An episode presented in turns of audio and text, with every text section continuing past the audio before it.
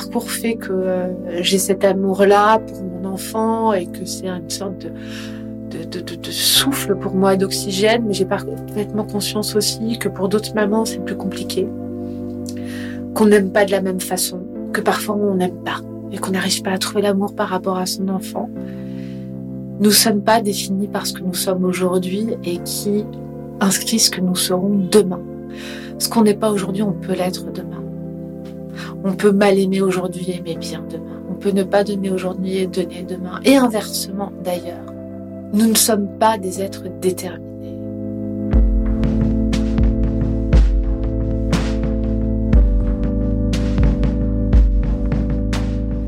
Alors, je m'appelle Virginie Roels et euh, je suis la rédactrice en chef du magazine d'Amnesty International qui me fait, pour le coup, voyager un peu en dehors de, de nos frontières.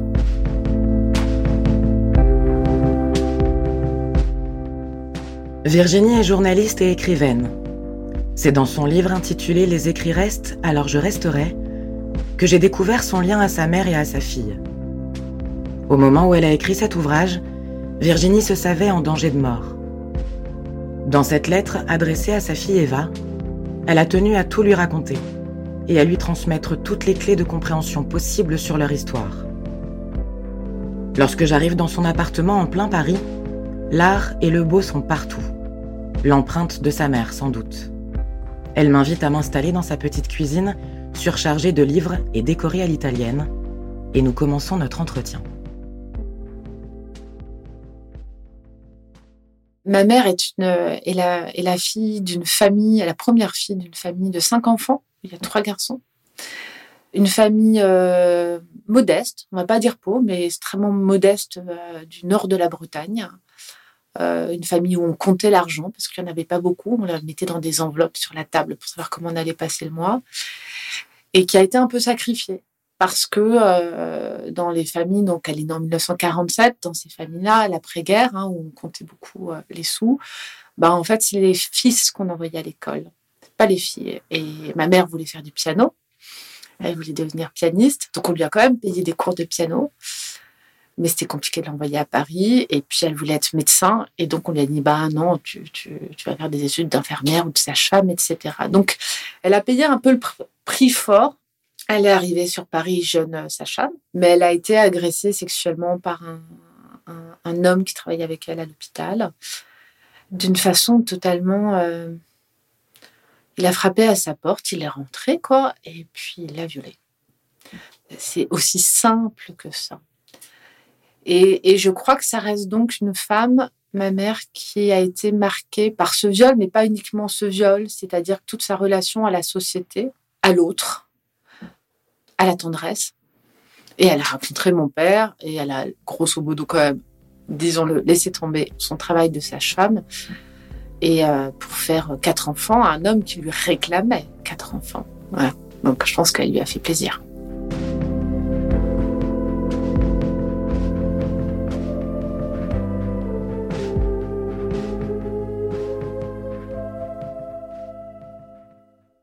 Raconte-moi la petite fille que tu étais. Mmh, c'est pas beaucoup dans mon livre, ça. Euh, la, petite fille que j'étais, la petite fille que j'étais, en fait, j'étais euh, déjà extrêmement partagée entre le monde du rêve et le réel. Avec une tendance, même, euh, j'ai fait une école qui ressemble, pour ceux qui connaissent pas mon Montessori, mais qui est Steiner, qui est quand même déjà une éducation très portée vers l'art, vers l'onirisme, etc. Et mes professeurs disaient que déjà j'étais totalement dans la lune.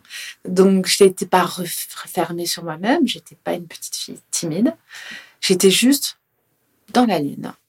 Et j'étais entourée d'une petite sœur, euh, Stéphanie, qui avait un an de moins que moi, d'une grande sœur, Stéphanie, qui avait un an de plus que moi, et d'un petit frère qui est venu plus tard, puisqu'il a sept ans euh, que moi, dans une très belle et grande propriété, assez bourgeoise, quand même bien l'admettre, euh, en périphérie parisienne, avec un très joli jardin qui sentait la lavande le matin quand on se levait.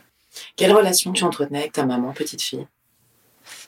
La relation, c'était une relation euh, vraiment petite fille, on va dire, qui n'était pas une relation de tendresse, en tout cas, j'en ai pas le souvenir du tout, qui n'était pas une relation pour autant dure ou agressive ou violente de sa part, c'était juste une distance bienveillante, on va dire.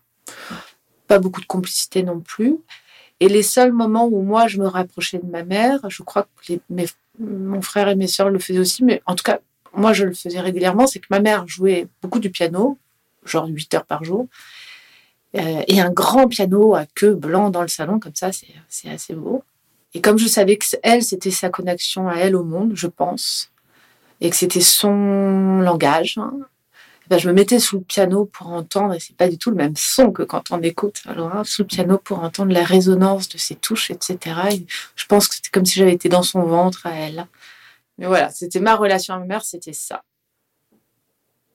Est-ce que tu peux me raconter à quoi ressemblait votre quotidien avec ta mère? C'est-à-dire qu'elle ne faisait pas vraiment partie de mon quotidien. Donc c'était une femme qu'on voyait quand on rentrait de l'école, essentiellement le soir. Parfois, elle venait nous chercher à la sortie. Assez rarement, puisqu'on avait nounou qui, faisait ce job-là. Euh, c'est cette même nounou qui était plus qu'une nounou, hein, qui était une deuxième maman, euh, puisqu'elle est restée 14 euh, ans. Euh, qui nous faisait prendre le bain, qui nous faisait rire, qui nous amenait des bonbons en cachette, qui nous faisait à manger, qui nous promenait, etc. Donc voilà, ça c'était pas le rôle tenu par ma mère et ma mère on la voyait le soir. Je pense aussi que le fait d'être quatre enfants, enfin trois et puis quatre, faisait qu'on avait vraiment notre monde à nous. Je ne veux pas lui trouver des excuses, mais on sait très bien quand il y a plusieurs enfants ensemble, c'est euh, on faisait tout ensemble. On, passait notre journée dans le jardin et puis dans la chambre, etc. Donc, euh, elle venait pas dans notre monde, elle faisait pas de pas vers notre monde, mais c'est vrai qu'on je pense qu'on n'en ressentait pas plus le besoin que ça. Je pense qu'on était des enfants hyper soudés, on s'amusait comme des fous, on était dans un, dans un premier temps extrêmement heureux, joyeux, qui avait cette nounou formidable qui s'appelle Suzanne, et que cette bienveillance et ce taux d'amour, on l'avait de sa part à elle. Donc on n'était pas forcément en manque. C'est juste qu'il euh, y avait, euh, c'est un peu euh, le petit fleuve avant qu'il tombe dans l'océan, mais on, on, sentait que ça allait vriller quand même.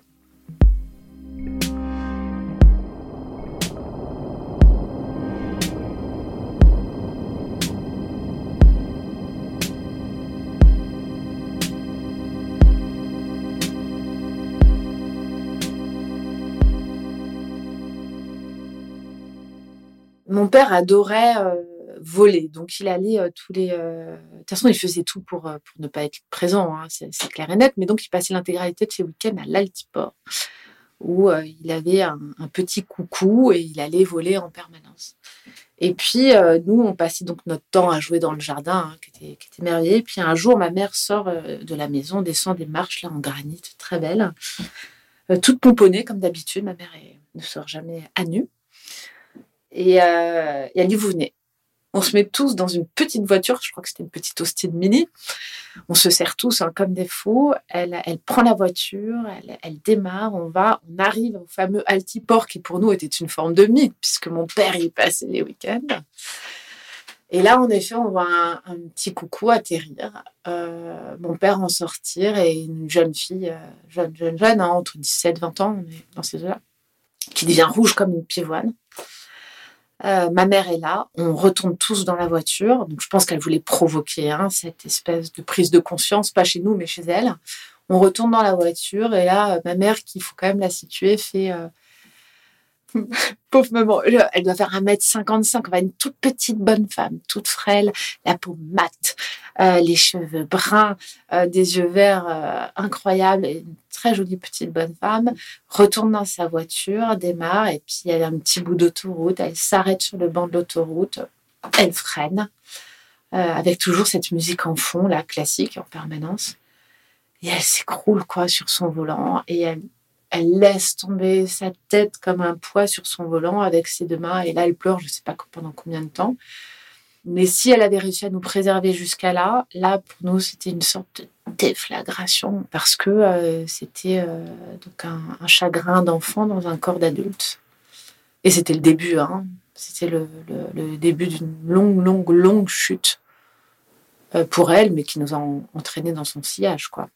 Et là, j'ai un père qui a une technique incroyable. Bon, déjà, il n'était jamais là le soir, hein, de toute façon. Donc, moi, j'ai pas croisé mon père le soir. On voyait juste des phares dans la nuit arriver dans le jardin qui se reflétaient sur le mur. Et notre réaction, c'était de partir. Je sais pas pourquoi, mais en tout cas, c'était.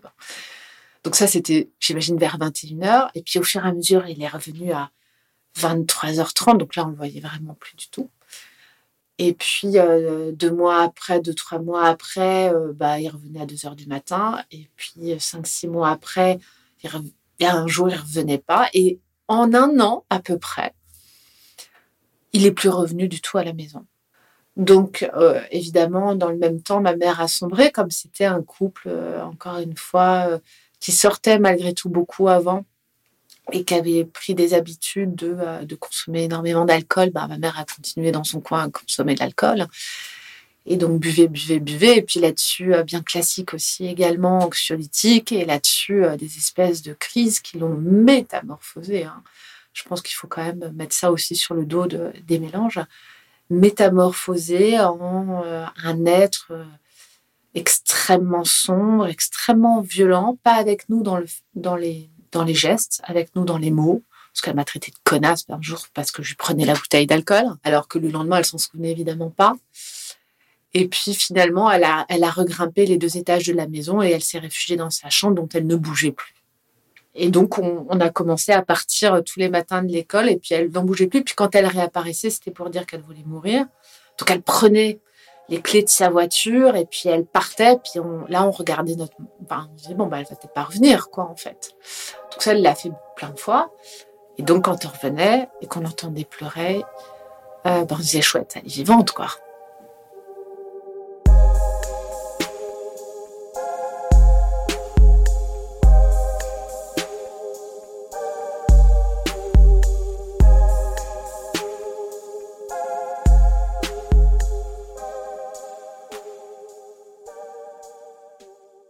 Quel regard, toi, tu portais sur cette mère extrêmement fragilisée, finalement? D'abord, je pense qu'il y a un profond sentiment d'abandon, c'est-à-dire que quand une mère, quand, quand une mère, quand un, enfant, quand un enfant voit sa mère euh, d'abord faire des appels au suicide, mais pas que ça, s'écrouler en fait, euh, ne, plus se relever, ne plus être capable de, de, de, regarder, de sourire, de manger, de parler à ses propres enfants, on se dit qu'on n'est rien en fait. On n'est rien pour elle. Euh, parce que si on était un peu, en fait, elle trouverait le courage. C'est pas vrai, évidemment, hein, ce que j'ai mis. Ça, c'est le regard d'enfant. D'abord, on n'est rien. On est annulé, on est effacé de sa vie. Les portes sont fermées. Et quand elle nous parle, c'est pour nous raconter dans le détail ce qu'elle vit. Parce qu'elle nous parlait quand même le soir quand elle buvait beaucoup. Et sur des détails qu'on n'avait pas du tout envie de connaître de sa vie privée. Donc, il n'y a, a pas de jugement. J'avais pas d'admiration pour ma mère. Et, ma mère, en fait, c'était une autre personne que j'avais devant les yeux. Ce n'était plus ma mère pour moi. Et, euh, qui nous forçait, nous, à devenir adultes, puisqu'elle s'occupait de, de mille choses. Mais, euh, mais le chagrin, il était terrible chez, ma sœur, sans doute chez moi aussi, mais je n'en ai pas trop le souvenir. Et puis chez le petit, quoi, le, petit frère qui avait besoin, là, pour le coup, qu'on s'occupe physiquement de lui. Est-ce que tu te sentais aimée quand même par ta mère? Non. Non, mais ça, la question, elle s'est jamais vraiment. Enfin, c'est pas la question s'est pas posée, mais euh... non. Non, mais même avant. Enfin, ouais, ni par elle, ni par mon père. Non. Non, non, pas du tout. Comment elle a évolué cette relation? Comment elle, déjà, elle s'est guérie de sa dépression? Enfin, Comment tout ça a évolué? Alors, elle a quand même été dans une maison de repos hein, pendant, pendant un certain temps. Et puis, c'est vrai que juste avant qu'elle aille dans cette maison de repos, moi, je lui avais, le jour où, une fois de plus, elle nous avait menacé de prendre ses clés et d'aller se foutre en l'air, euh, moi, j'ai basculé non pas dans la détresse, mais dans la colère. Et d'ailleurs, ça a déterminé ma relation à la peur. C'est-à-dire que là, je me suis dit, OK, on a peur tout le temps, on vit avec cette peur hein, qui nous mange euh, à l'école, le soir, quand on rentre, la nuit, on entend un bruit, on se dit, ça y est, c'est foutu par la fenêtre, quoi. Bon, on va, on va aller jusqu'au bout de cette peur-là maintenant qu'elle crève en fait, qu'elle meure. Voilà, on en finit quoi, une bonne fois pour toutes. Elle, elle sera contente. Nous, ben, on passera à autre chose dans notre vie. Et honnêtement, je le pensais très sincèrement. Il fallait que ça se termine en fait. Il fallait qu'on sorte du cauchemar en, ouvrant une autre porte sur un nouveau cauchemar. Mais. Et donc j'ai pris ses clés et je lui ai donné. Je lui ai dit vas-y, mais vraiment vas-y. Hein. Puis euh, en gros, ne te rate pas cette fois-ci. Et là, elle m'a regardé, son regard a été super surpris. Je crois que le lendemain, elle m'a fait monter dans sa chambre pour s'excuser. Euh, elle s'excusait beaucoup hein, le lendemain quand même. Et elle a commencé par arrêter de boire déjà, ce qui lui a permis quand même de retrouver ses esprits et de vivre son chagrin autrement. Et, euh, là, elle a passé encore deux fois plus de temps sur son piano à jouer, jouer, jouer, jouer, jouer. Ce qui a sauvé ma mère, c'est la musique. Euh, c'est la répétition des doigts sur des notes. Parce que ce mouvement, cette répétition du mouvement vous fait sortir de vous-même. C'est la même chose quand on dessine. Je pense que c'est la même chose pour tous les gens qui pratiquent un art et que elle a, elle a pu en fait mettre de côté la partie de son cerveau qui incarnait la réalité pour en investir une autre partie. Et cette partie-là l'a sauvée, à mon sens. Et notre relation, j'ai considéré euh, dès mes 14 ans, euh, à tort ou à raison, que bon, j'avais pas de parents, euh, qu'il fallait que je me débrouille toute seule, que j'avais besoin de gagner un petit peu d'argent pour prendre ma liberté. Donc, j'ai commencé à travailler à droite, à gauche. Et puis, dès que j'ai pu, j'étais à vivre avec mon meilleur ami. Donc, j'ai quitté quand même assez tôt la maison, vers 16 ans. J'y revenais de temps en temps quand j'avais pas de quoi payer mon loyer. Et à chaque fois, c'était un enfer parce que moi, je pense que je faisais tout rejaillir. Donc, la moindre phrase, en fait, faisait exploser ces mélanges de colère, de peur, etc.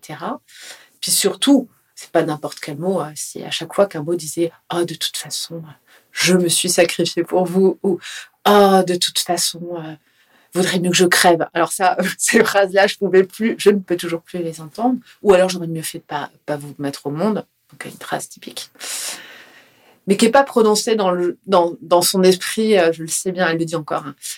Euh, l'a encore dit il y a des semaines, qui est pas prononcée dans son esprit dans le genre euh, je regrette que vous soyez sur terre, encore que, mais qui est prononcée dans l'idée c'est trop de responsabilité en fait mettre un être cher au monde, c'est être responsable de ses futurs chagrins. Et je veux pas en être responsable.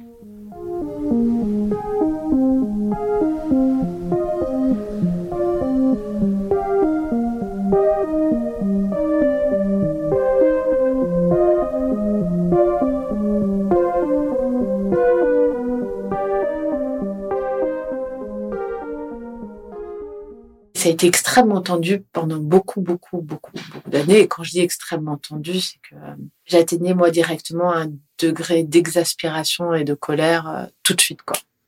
Comme un être en manque, où à chaque fois qu'il se confronte, il n'a pas son shoot juste de tendresse, de bienveillance et d'amour. Donc, à partir d'un moment, en fait, on est en, en, crise permanente par rapport à ça, en manque permanent.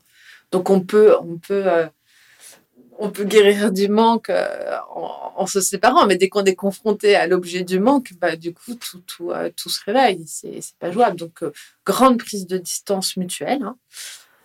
Et puis, c'est vrai que c'est très troublant. Ça continue de me troubler. Donc, je continue à y réfléchir, à étudier le cas. Mais ma mère est quelqu'un qui est toujours présente en cas de malheur.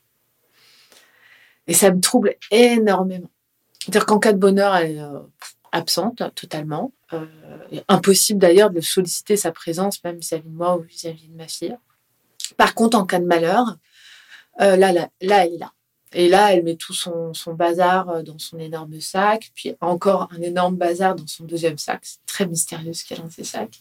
Elle prend sa voiture et là, elle vient. Et alors, ça te trouble? Explique-moi ça.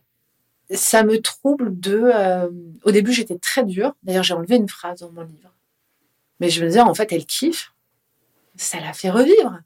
C'est voilà, c'est son terrain sur lequel elle peut euh, mûrir, avoir des réflexions, avoir du pouvoir, de la supériorité, euh, voilà, sur ses enfants, de l'autorité surtout, parce que toute forme d'autorité a été perdue, hein, à jamais.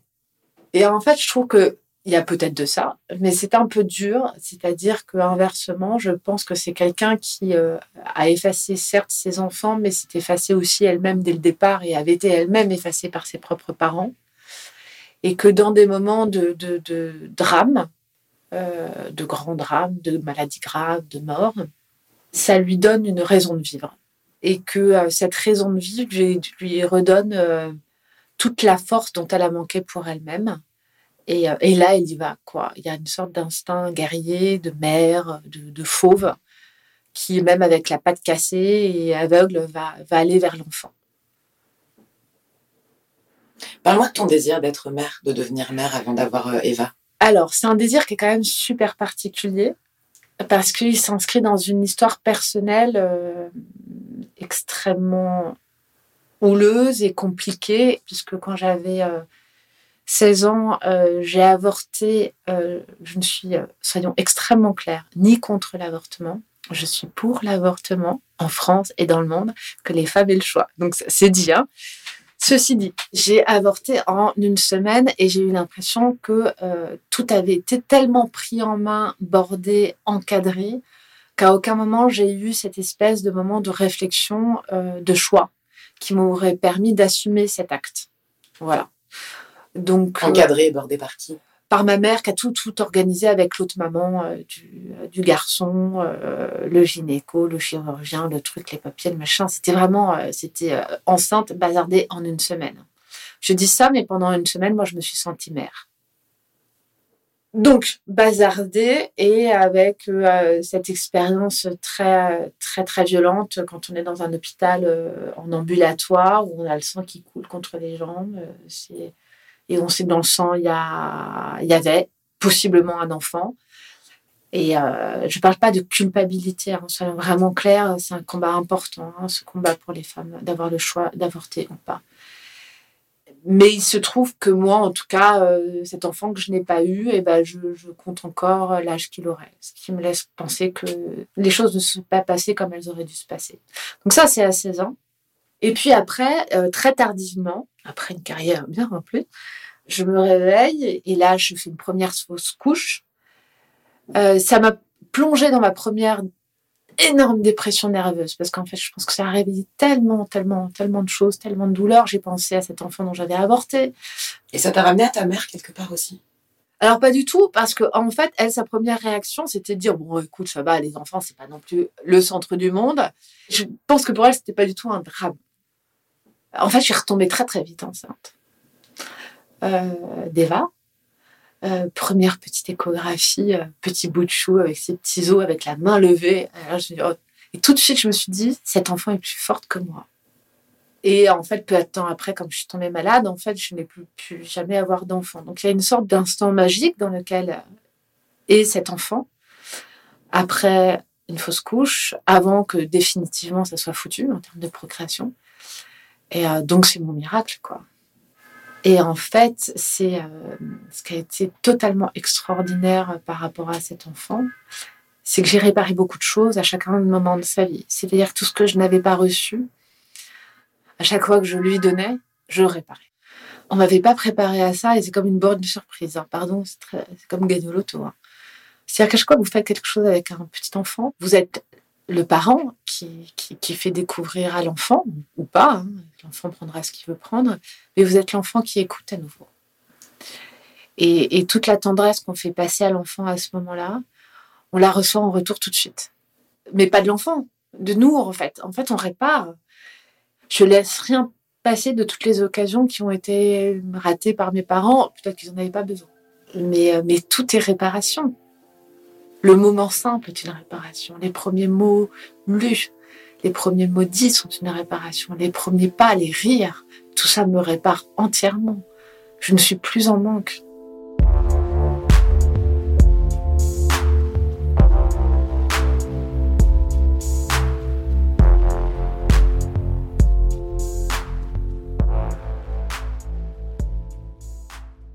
En quoi ta mère a joué un rôle sur la mère que tu es devenue? Alors, je vais commencer par le pire, mais j'ai des interdictions. Il y a des mots qu'on n'a pas le droit de prononcer chez moi et devant ma fille. La menace. La menace de partir, la menace euh, de mourir, euh, le, voilà, l'abandon. Ça, c'est interdit. Pourquoi? Parce qu'on n'a pas le droit de créer entre son enfant et soi un fil sur lequel on tire et à chaque fois on peut le faire tomber en arrière. C'est dégueulasse de faire ça à un enfant. Ce que tu as vécu, toi. Ouais, c'est dégueulasse de faire ça. On fait pas ça. Euh, on ne boit pas, évidemment, même si ça m'empêche pas de boire un petit verre de vin, etc. Mais jamais ma fille me verra saoul. Hein, ça. De toute façon, ça n'arrive pas. Et aussi, malgré tout, je me garde beaucoup de choses de ma mère. C'est-à-dire que je suis indépendante. Euh, ma solitude est sacrée. J'explique à ma fille euh, depuis qu'elle est née que j'ai le droit d'avoir des moments qui sont mes moments et dans lequel elle n'a pas forcément sa place. Et est-ce que je me trompe ou est-ce que c'est une réaction égoïste de ma part? Mais en tout cas, je suis assez persuadée que plus tard, elle s'autorisera elle-même, indépendamment de ses enfants, à avoir sa vie, euh, sa propre vie, ses moments de solitude, ses moments de chagrin, qu'elle n'est pas du tout obligée de partager avec ses enfants. Et puis, quelque part, je me dis, Bon, ça, vraiment, c'est un peu un côté psychose. Mais parfois, je me dis, c'est bien que tu puisses grandir sans moi aussi. C'est bien que je ne sois pas euh, l'élément totalement essentiel à ta vie. Que sans moi, ta vie pourrait continuer. Construis-la aussi en dehors de moi. Qu'elle pourrait survivre sans toi. Ouais. Si toi, tu ne survivais pas quelque part. Ouais. Alors raconte-moi d'où ça vient ça. D'abord, je pense que la peur de la mort vient avec le fait d'avoir un enfant. Et donc, quand elle avait trois ans et demi, Eva, euh, bah, j'ai appris que j'avais, enfin, j'ai appris, j'ai senti un truc sur le sein, une sorte de petite boule un peu, euh, ça, que je sentais pas cool du tout. Les femmes savent quand c'est pas cool. Qu'elles se fassent confiance à leur, euh, à leur instinct. C'est révélé très rapidement que c'était un cancer du sein. Pas le plus cool, ce qu'on appelle les cancers, pour être clair, invasifs. Hein, c'est ceux qui vont très vite, qui sont, ils vont très très vite, ils font très très mal, et puis six mois après, c'était foutu, quoi, pour résumer les choses. Euh, donc j'ai été euh, opérée, j'ai eu euh, la classique chimio, thérapie, rayon, hormonothérapie, tous ces mots magiques. Et tout ça, Eva avait trois ans et demi. Et, là, je me suis dit, moi, c'est pas plus pour ma vie que je m'inquiète, quoi. C'est pour celle de mon enfant. Je, n'ai pas le droit de la laisser seule. Je n'ai pas le droit. Je ne peux pas faire ça. Je veux pas avoir une once de chagrin sur son visage que je puisse moi provoquer. Alors là, non, ça serait trop, quoi ce serait la boucle qui, se reboucle, mais dans le mauvais sens du terme. Ça finit par être un nœud, quoi. Et euh, d'ailleurs, c'est la seule phrase que je disais au médecin. Les cheveux tombent, ne tombent pas. Je m'en fous. Tant pis pour la sexualité, j'ai envie de dire. Par contre, je veux voir mon enfant grandir.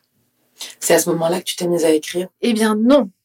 J'avais écrit à la naissance d'Eva un petit carnet parce qu'on ne se souvient pas de ce qu'on a vécu un an, à deux ans, etc. Et cette mémoire du beau, je voulais qu'il soit écrit et qu'un jour elle feuillette ce petit carnet pour euh, se remettre en mémoire ces, ces, jolis moments qu'elle avait eus euh, dans son enfance, euh, qu'ils soient légers ou graves. Et quand je suis tombée malade, j'ai repris ce petit carnet. Et je dis, bon, bah, on va un petit peu accélérer la tendance là. on va se mettre une pile parce que je serai peut-être pas là dans deux, trois ans. Et je veux absolument lui dire ce que j'avais décidé de lui transmettre sur euh, ces années. Et je, voulais lui dire euh, dans l'urgence et puis savoir d'où elle venait, euh, ce qu'avait vécu sa grand-mère, pour qu'elle ne marche pas dans la vie à l'aveugle qu'elle arrête, qu'elle ne passe pas son temps si j'étais pas là à se retourner sur son passé en disant mais oh, j'aurais voulu demander à maman ça et puis j'aurais voulu la questionner là-dessus. Non, je voulais que tout soit écrit. Et si un jour je suis là, elle pourra l'ouvrir.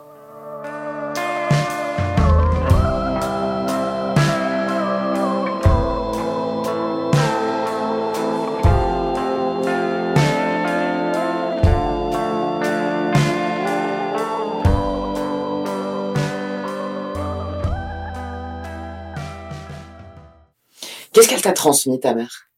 Une fois, on a eu cette discussion avec ma mère à l'occasion d'un échange très dur qu'elle a eu avec ma petite sœur. Et elle, m'a dit, elle m'a transmis quelque chose pour ma sœur, et en fait, c'est moi qui l'ai entendu. Tu diras à ta petite sœur Stéphanie que je lui ai transmis tout ce que j'avais. La musique. La musique. L'art. Le beau et que c'est tout ce que je pouvais vous donner c'est ce que je vous ai donné. Et c'est totalement vrai. Il y a une ouverture sur une façon d'être, d'explorer son imaginaire, d'y trouver refuge systématiquement. Que la matière brute, quelle que ce soit d'une musique, euh, euh, d'un tableau, euh, de deux, trois mots d'une pièce de théâtre, ça soit plus que de trois mots d'une pièce de théâtre, plus que de jolies couleurs ou plus qu'un morceau de musique. C'est une, c'est une plongée dans l'infini dans lequel on peut se retrouver, respirer, reprendre sa respiration et revenir au monde. Et ça, c'est vrai. C'est ce qui compte le plus après ma famille, quand même. C'est quelque chose que tu transmets à ta fille aujourd'hui? Oui. Alors, le père est chanteur. Donc, déjà, il l'emmène sur toutes les scènes internationales, dans les coulisses, etc. Donc, c'est une petite fille qui, qui, euh, pour qui euh, toute forme artistique est aussi naturelle que d'aller acheter un bonbon euh, à l'épicerie du coin. Et puis, euh, oui, parce que euh, j'étais même plus loin, parce que dans, sa chambre d'enfant, il y a tous les livres d'art qu'on peut imaginer sur tous les artistes, parce que je voulais qu'elle les feuillette avant même d'apprendre à lire. Et pour que elle, ça soit tellement familier qu'un jour, elle, elle, aura cette espèce d'obstacle ou de honte sociale de dire Ah non, ça, c'est pas pour moi, la culture, c'est trop haut. Mais en dilettante. Je trouve que pour un enfant, lui ouvrir cette porte-là vers le monde. Il va lui ouvrir ses propres portes après, mais il faut se balader, quoi. Faut pas le bourrer d'informations un peu, un peu chiantes euh, sur les dates, les trucs, tout ça, il verra après. Qu'est-ce que tu as envie de lui transmettre de plus fort à ta fille aujourd'hui? Qu'est-ce que tu lui transmets aujourd'hui de plus fort? Honnêtement, je crois que j'ai fait le job. Après, j'aurais certainement d'autres choses à lui transmettre. C'est de, c'est la tolérance, c'est la bienveillance, et puis qu'elle s'autorise en fait à, vivre sa vie euh, de femme, à aimer. C'est une enfant qui rejette toute forme de coquetterie. Bon, ce n'est pas du tout le cas de sa maman. C'est bon, elle a, elle a sa personnalité, mais j'y vois récemment une fait qu'elle n'est pas peut-être super bien dans sa peau non plus, parce qu'elle a déteste se regarder dans une glace, etc. Donc ça, je pourrais pas lui apprendre. Je pourrais juste lui donner suffisamment d'amour pour qu'elle place pas son narcissisme sur le physique, mais sur autre chose. Et par rapport à moi-même, ah, je, très souvent, je dis à Eva, je sais pas si c'est une erreur d'éducation, on le verra plus tard, mais euh, je, moi, je me mets à égalité avec Eva. Donc, ça veut dire quoi? Ça veut dire que quand je commets une faute, je dis, mais là, j'ai fait une faute, là, j'aurais pas dû. Et je me contente pas de m'excuser parce que c'est un peu simple de s'excuser quand on fait une connerie par rapport à son enfant, quand on lui a dit quelque chose qui l'a blessé. Ce qu'a fait beaucoup ta mère avec toi. Oui, c'est ça, ça sert à rien, le pardon, on s'en fout. Enfin, non, on s'en fout, c'est bien, euh, mais ça ne suffit pas. Mais je m'excuse en essayant, de, un, comprendre où j'ai blessé et, euh, et en montrant que je, je, je, vais essayer non pas de réparer, mais que je, je prends en compte qu'il y a une blessure et que ça ne peut pas se reproduire. Mais ça veut dire aussi que je suis imparfaite et que je, je ne suis pas parfaite. Vraiment, je, je, je fais des erreurs et j'en referai. Tu t'es sentie jugée, toi, par ta mère, justement? Ah, mais je sais très bien ce que ma mère pense de moi parce que souvent il y a des phrases qui le prouvent et qui. Alors, en fait, je pense que ma mère m'admire, mais qu'elle ne m'aime pas. Ça résume. Donc, elle m'admire par mon, par mon parcours euh, professionnel, parce que j'écris, euh, parce que j'ai été assez. Je me suis battue quand je suis tombée malade et qu'elle m'a remis en tant que maman aussi. Mais, mais c'est pas de l'amour. Est-ce que ta combativité, elle vient quelque part aussi de la relation que tu as eue avec ta mère? Peut-être. Peut-être que c'était un terrain. Je crois que quand un parent menace de mourir, ou qu'on pense quand on rentre de l'école qu'il peut être mort tous les jours, c'est sa propre vie qui peut s'arrêter et qui peut donc basculer du jour au lendemain. Et en fait, je crois que moi, tous ces moments de ma vie avec ma mère m'ont permis de choisir la vie. C'est-à-dire, dire, en fait, tu as le choix, hein, finalement. Quand on a été bercé dans cette idée-là, on se dit, on a le choix de vivre ou de mourir. Tous les jours, on a le choix de vivre ou de mourir. Hein. La fenêtre est là. Hein. Il y a mille moyens de mourir. Choisir sa vie, c'est choisir de ce qu'on veut faire de sa vie et essayer d'y tendre et y mettre et combattre pour ça et en être digne. Et quand on voit, et ça, ça relie avec mon travail Amnesty International, la façon dont tous les jours des gens choisissent de vivre et le payent de leur vie parce qu'ils ont choisi de vivre, de, de, de, de fuir un conflit, qu'ils ont, pris leurs mots, mais qu'ils ont traversé la mer et qu'ils se sont noyés pour vivre et pour choisir leur vie, la moindre des choses, c'est d'être digne de ces situations-là. Il n'y a pas de jugement de valeur. Mais soyons dignes de vivre. Et ça, justement, par rapport à ton travail, c'est quelque chose que tu transmets à ta fille aussi, aujourd'hui? Oui, je, lui parle. Elle est, elle, est, elle est très politisée. Elle, elle, elle a elle, elle, fait un journal de l'école, elle, elle, a lancé une pétition au niveau euh, de toutes les écoles euh, du primaire qu'on ne montre pas des photos de vivisection dans les livres, c'est son combat à elle. Donc il y a une... Euh, mais c'est son combat à elle. Voilà. Et ça c'est bien, c'est pas le mien.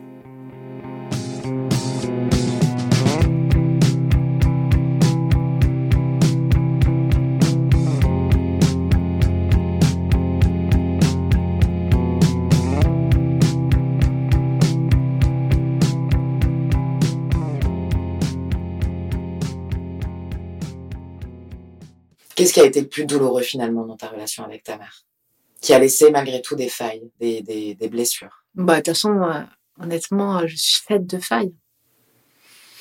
Euh, vraiment. Moi, je pense que c'est le manque de tendresse. C'est une caresse, la tendresse. C'est quelque chose de simple, à portée de main. c'est doux c'est pas les grandes joies, c'est pas les grands bonheurs, c'est pas l'enthousiasme total, c'est pas, c'est de la tendresse.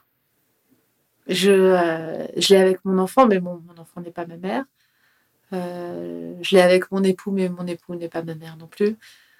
Euh, et je l'aurais jamais. Enfin, je serais toujours un peu en manque, je crois. Et je pense que ça influe sur le, sur la, le regard qu'on se porte et sur la façon dont on se comporte. C'est-à-dire, vraiment, euh, je- euh, moi, je pense que euh, même derrière la coquetterie évidente derrière moi, je le dis, je sortirai jamais de chez moi sans un truc qui me cache un peu. Et pourquoi?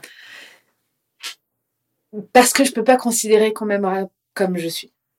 Le regard de la mère, c'est quand même ce- le, regard, le premier regard. Ben, c'est celui qui libère quand il est bienveillant. C'est-à-dire qu'un enfant aimé, il a plus besoin du regard de ses parents quand il grandit.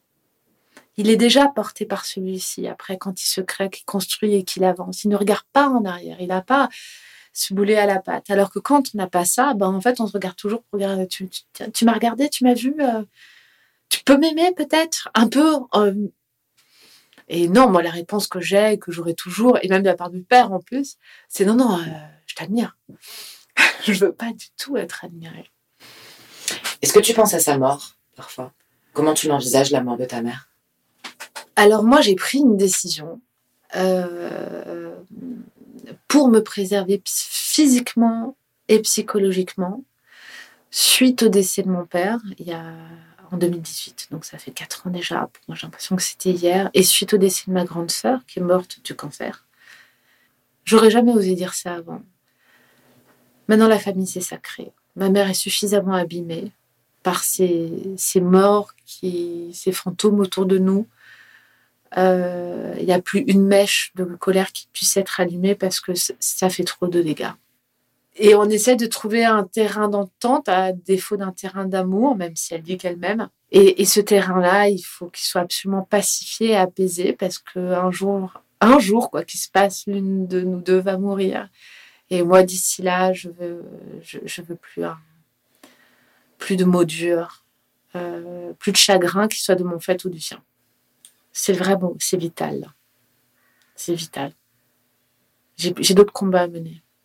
Lesquels? Pour ma vie, euh, même si là, pour l'instant, je pense que ça va.